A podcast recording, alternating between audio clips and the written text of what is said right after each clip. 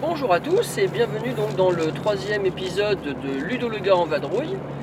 Donc euh, aujourd'hui, euh, toujours selon le même concept, eh bien, je vais aborder un sujet ludique euh, du moment auquel je pense en roulant dans ma voiture. Et donc je pense aujourd'hui vous parler du jeu qu'on a découvert hier. Un jeu sorti chez Queen Games, un jeu de Richard Garfield, hein, l'auteur de Magic.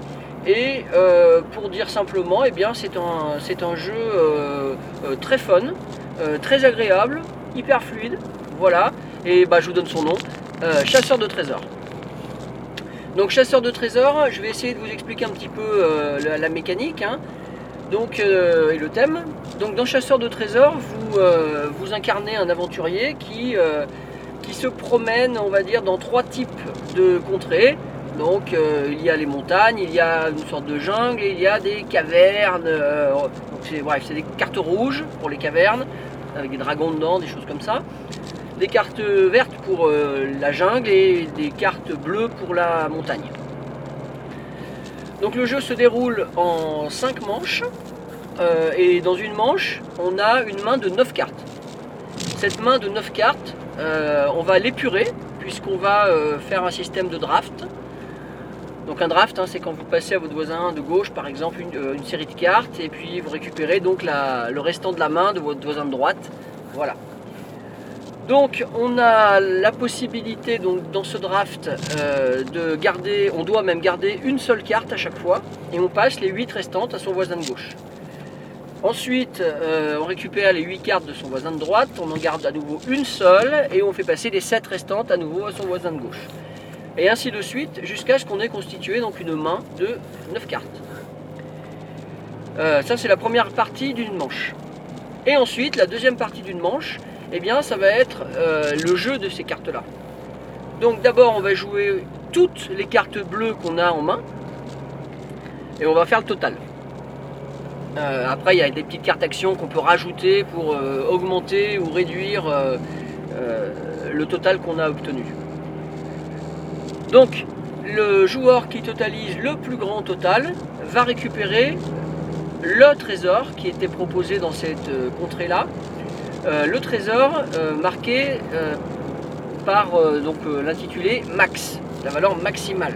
C'est un gros trésor, un trésor il a fallu être très très fort, donc euh, voilà c'est pour ça qu'il fallait euh, le plus en valeur.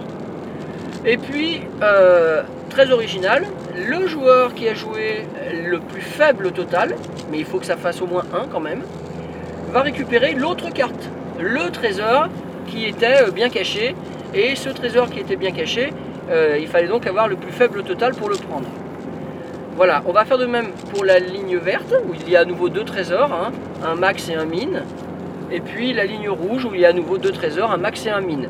Alors je précise qu'en début de manche, on met les trésors face visible dans ces cases, et on les tire au hasard. Donc euh, voilà, de temps en temps, le max est plus intéressant que le mine, euh, bref, ça dépend.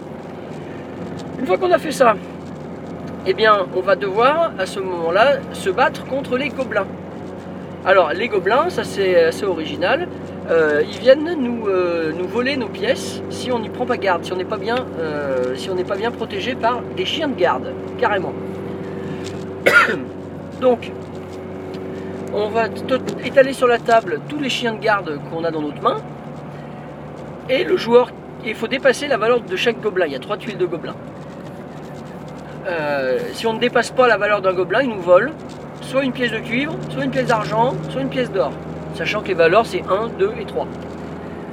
Donc on a intérêt quand même le plus souvent à dépasser euh, les, gobelins, donc à garder des chiens dans nos mains.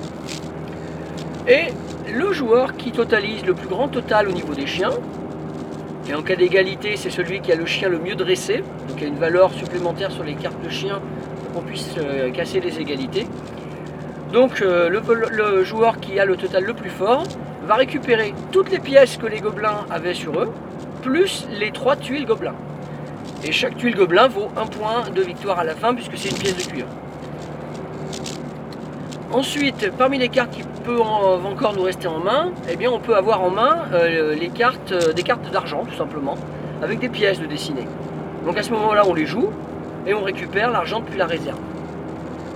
Voilà, c'est très très simple hein, comme mécanisme, puisqu'à la fin de la partie, euh, vous devinez bien qu'on va totaliser l'argent que chaque joueur a, qu'on va à la fin de la partie ajouter la valeur de certaines tuiles euh, de trésors qu'on a pu récupérer, les tuiles grises, parchemin grises, lesquelles euh, vous donnent euh, des points de victoire en fonction de certaines conditions.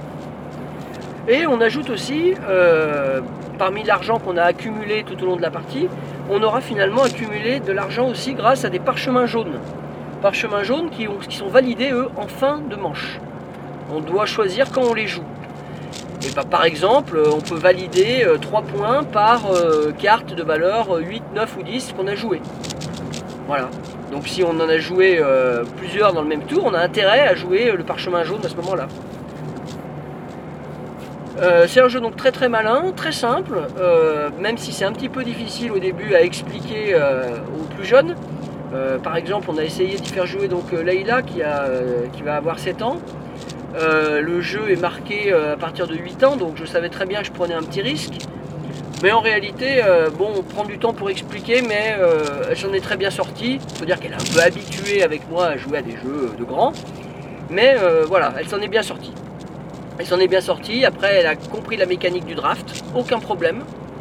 elle a peut-être été moins pertinente sur ses choix pour abaisser la valeur de ses cartes pour obtenir le mine.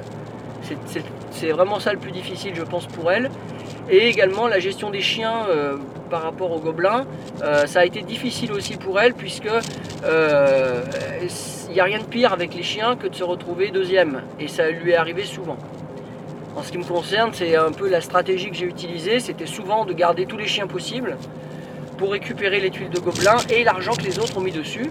Parce qu'évidemment, s'ils ils n'ont pas assez de chiens, ils vont mettre de l'argent sur les tuiles de gobelins. Donc voilà, c'est double, double gain en fait, si vous voulez, pour, euh, dans ce cas-là. Euh, le jeu est très très fluide, il euh, n'y a aucun doute. le draft c'est toujours autant jouissif. Au niveau du feeling, moi j'ai retrouvé quelque chose un peu de Medieval Academy. Voilà, alors il y a évidemment ce draft qui, qui, nous y ramène, hein, évidemment. Mais pas uniquement, il y a également le, côté vraiment fluide, hein, vraiment agréable, très tendu aussi par moments. Euh, sachant que les cartes qu'on ne prend pas, comme on les donne à son voisin et que ça revient forcément, eh bien euh, voilà, est-ce qu'on peut prendre un risque de faire passer une carte de chien ou bien on la prend tout de suite? Mais si on fait passer une carte de chien et, eh bien, et qu'on prend un 12, c'est-à-dire la carte la plus forte sur une couleur, on se dit quand même qu'on a beaucoup de chances de faire euh, le max. Alors qu'est-ce qu'il faut faire? Garder le chien de valeur 2 ou garder la valeur 12 sur une carte bleue par exemple? Ou bien le x2 pas, pas évident. Ou l'épée magique qui vous rajoute plus 4 dans la, avec, la, avec la couleur de carte de votre choix. Voilà, je vous laisse réfléchir à tout ça. Vous voyez que c'est quand même euh, relativement euh, euh, sympa et on a pas mal de possibilités. Je pense que le jeu se renouvelle très très bien aussi parce qu'il y a beaucoup de tuiles qui sont inutilisées à la fin de la partie. Donc voilà, les parties doivent pas vraiment se ressembler. c'est très fluide, très, très agréable, hein, je l'ai déjà dit, mais c'est vrai. Voilà, c'est une bonne petite découverte. Donc euh, bah, écoutez, euh, j'espère que vous aurez l'occasion de l'essayer. Hein. C'est une bonne production Queen Games et ça vient donc de, sortir. Eh bien, je vous souhaite une bonne journée euh, si vous êtes sur la route. et puis une bonne soirée si vous êtes chez vous en train d'écouter ce podcast et peut-être même en regardant le compte rendu de partie associé à ce jeu. Allez, au revoir